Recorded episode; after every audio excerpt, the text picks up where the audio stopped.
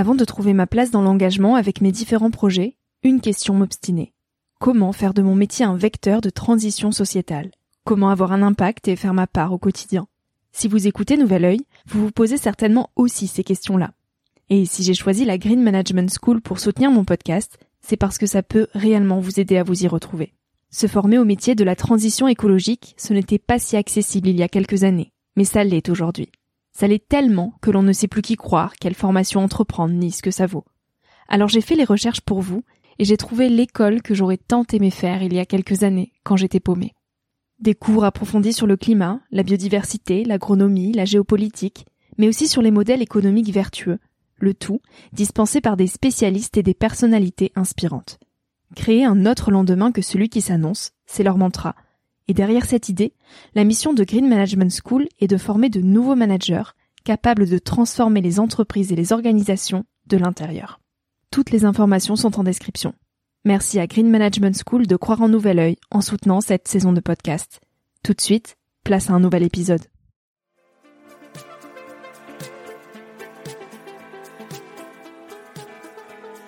Bienvenue sur Nouvel Oeil, le podcast pour ma génération, les millennials. Je suis Victoria Guillaumont, j'ai 23 ans et je pars à la rencontre de personnes inspirantes qui se sont posées il y a quelques années les questions que nous, on se pose aujourd'hui. À un âge où l'on se cherche, où l'on construit son chemin et où l'on se pose beaucoup de questions sur notre avenir. Alors j'espère qu'écouter le parcours et les conseils de ces personnes qui ont rêvé, osé et qui ont de jolis messages à nous transmettre t'aidera à avancer d'un pied plus sûr dans la vie. Si tu souhaites m'encourager dans cette aventure, N'hésite pas à laisser un petit avis sur iTunes ou sur Apple Podcast et à en parler autour de toi. Tu peux aussi m'écrire sur le compte Instagram Nouvel Oeil et retrouver tous les épisodes sur le site www.nouveloeil-podcast.com.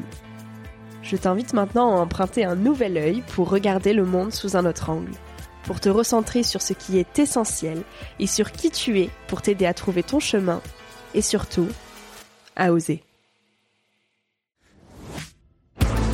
Cet épisode est un extrait du podcast publié lundi dernier. En moins de 10 minutes, il te permettra de capter les plus beaux messages de mon invité de la semaine.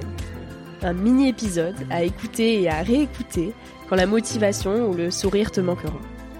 Un extrait qui, je l'espère, remplacera Instagram pendant ta pause de 10 minutes, se retrouvera dans tes oreilles avant de t'endormir ou à ton réveil pour commencer ta journée dans la joie. Si cet extrait te plaît et que tu as envie d'en connaître plus sur mon invité de la semaine, L'épisode en entier t'attend chaudement sur Nouvel Oeil. Il faut éviter euh, deux excès qui sont symétriques. Le premier, euh, c'est de s'en remettre complètement au hasard. Parce que dans ce cas, on fait rien, on n'a pas d'idée, on n'a pas de projet, on n'a pas d'attente et, et on peut être soit dans l'émerveillement, soit dans le fatalisme. Et dans tous les cas, je pense que c'est pas une attitude suffisamment humaniste. Mais il y a un excès symétrique, c'est de vouloir abolir le hasard, l'éradiquer par une logique de prévision, d'anticipation et de calcul. Et la thèse de mon livre, c'est qu'entre les deux, il y a une juste voie que j'appelle euh, faire du hasard son ami, faire du hasard son allié, presque comme un partenaire de vie. C'est-à-dire, je reconnais qu'il y a du hasard, mais je vais le provoquer, je vais le chercher, je vais le titiller. Ça veut dire que, par exemple, je m'inscris dans une sorte de club ou d'association qui n'est pas celle où je vais d'habitude volontairement pour créer pour rebattre les cartes. Ça veut dire que je change de chemin.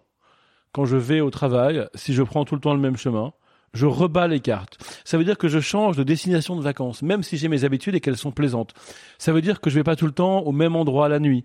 Ça veut dire aussi que euh, si quelque chose s'offre à moi qui n'est pas prévu, j'oublie ce que j'ai prévu et je me rends disponible à l'imprévu. Exemple très concret hein, pour euh, ceux qui, celles et ceux qui nous écoutent. Euh, tu as du travail, tu dois te coucher tôt, tu as un concours demain, un examen, un contrôle, un DST, ce que tu veux. Et puis tu prends un verre sympa avec des gens, euh, et il est 22 heures et tu devrais être couché, mais il y a des gens sympas que tu connais pas et ils proposent d'enchaîner. Ben là, il y a deux attitudes. Alors on, on, peut pas généraliser, mais quand même, il y a deux attitudes. Soit tu dis en fait j'avais prévu de me coucher à 22h30 parce qu'après je vais être crevé demain. Et si tu raisonnes comme ça tout le temps, eh bien ta vie va se rétrécir à force elle va se rétrécir. Alors attention, il y a différentes phases de la vie. Ça peut être légitime parce que tu prépares un concours, qu'elle soit très rétrécie pendant huit mois ou un an. Après, ça va s'élargir avec plaisir. Très bien. Mais ce que je veux dire, c'est que l'attitude existentielle est là. Si tu es tout le temps en train de te dire j'avais prévu ça, donc il n'y a pas de place pour l'inattendu. Or, la vraie rencontre est toujours une rencontre de l'inattendu. Donc il faut savoir se faire un peu violence. Et ça veut dire aussi que si par exemple j'attends de rencontrer tel type de personne, en termes, je sais pas, de, de, de, de, de goût, d'intérêt, d'âge, de physique, de ce que, ce que tu veux, il faut que je sache que la vraie rencontre, en général, c'est la rencontre avec la personne qui correspond pas. D'ailleurs, il y a un exercice mental que je propose dans le livre, c'est imagine que tu veux rencontrer quelqu'un qui correspond à un idéal parfait. Et il y a, je sais pas, 180 critères. Euh, physiques, sociaux, moraux, mentaux, financiers, ce que tu veux. Géographiques. Et puis, il existe quelqu'un qui, qui correspond à ces 180 critères. Imaginons. Évidemment, c'est faux, ça n'existe pas. Mais si cette personne existait, je pense que tu ne la rencontrerais pas si tu la rencontrais, parce qu'elle correspondrait tellement à ce que tu as projeté, fantasmé même, que finalement, il n'y aurait pas de rencontre, et il y aurait une déception. Alors que la vraie rencontre, c'est quand le réel de quelqu'un, en fait, est plus fort que l'attente, que la projection, soit en mieux, soit même parfois en moins bien, mais que ce moins bien te plaît, te saisit, parce que le réel a le pouvoir de balayer les représentations qu'on s'en fait, de faire irruption comme ça dans ta vie, et, que toi, tu sais l'accueillir. Et ben c'est ça, là, ce que j'appelle dans mon livre la disponibilité, c'est ça. Et dans une rencontre, qu'est-ce qui va faire qu'on va tomber amoureux de quelqu'un? Alors, on ne peut pas savoir. Il y a quand même de la projection, c'est-à-dire que tu tombes amoureux de ce que tu projettes sur l'autre. Donc là, il y a un peu de l'heure, évidemment. Moi, je ne pense pas que tu qu'une âme rencontre une autre âme dans une pure rencontre. Il y a évidemment dans toute rencontre une dimension de l'heure, en fait une dimension de malentendu. Mais euh, la vraie rencontre, je crois, et c'est la thèse de mon livre, autrement, autrement, j'aurais pas écrit un livre pour expliquer que la rencontre est illusoire, mhm. que la rencontre est un leurre. Mhm. la, la vraie rencontre pour moi, c'est quand malgré ce caractère de double projection initiale, malgré ce caractère partiel de malentendu et de l'heure initiale, la vraie rencontre, c'est quand le réel est plus fort. Ce que je disais tout à l'heure. Quand le réel fait irruption, quand le réel l'emporte. Et là, tu te dis, mais oui, en fait, cette fille, ce, ce mec, cet homme, cette personne, évidemment que je l'ai confondu au début avec tel ex que j'ai, évidemment que il y a une projection de mon père, de ma mère, évidemment tout ça. Mais en fait, ça y est, cette personne est là, en face de moi, dans sa réalité, avec sa singularité, son originalité, euh, sa joie, ses, ses douleurs, ses souffrances. Et quand j'ai l'impression que le réel de cette personne commence à l'emporter sur tout ce que je projetais, alors je crois la vraie rencontre commence. Et comment on peut trouver la confiance dans l'incertitude? Alors ça c'est une très belle question. Bah déjà en comprenant que nous habitons l'incertain. La crise du Covid nous l'a quand même montré. Hein. Oui. Il était temps quelque part parce que on était pour certains en train de croire qu'on comprenait les choses, qu'on anticipait, qu'on maîtrisait, qu'on savait dans quel monde on vivait. De ce point de vue-là, il y a une très belle leçon d'humilité de se dire mais non en fait non l'imprévu me tombe dessus.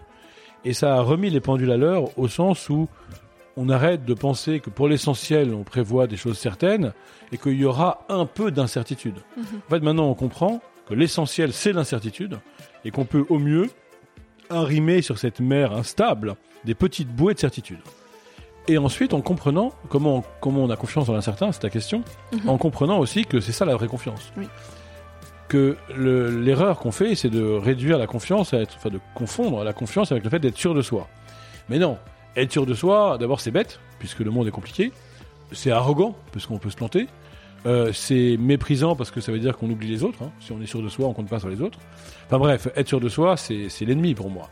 Souvent, c'est un leurre. On fait comme si on joue à être sûr de soi alors qu'on l'est pas. Et donc, la vraie confiance, c'est de reconnaître que je peux échouer, qu'il y a de l'incertain, qu'il y a d'ailleurs une part de hasard, qu'il y a des choses qui nous tombent du ciel, comme des, drames, comme celui du Covid ou des tremblements de terre ou autres, c'est la sagesse minimale, et de se dire, bah, si j'ai pas confiance euh, là, ça sert à rien d'avoir confiance.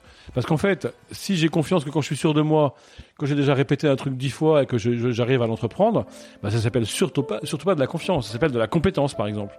La confiance, c'est quand je sais pas et j'ai confiance. Mhm. Donc en fait, ta question, euh, le serpent se mord la queue. Parce que la, la question de la confiance ne se pose que face à l'incertain. Oui. Donc quand on comprend ça, ça peut déjà nous libérer.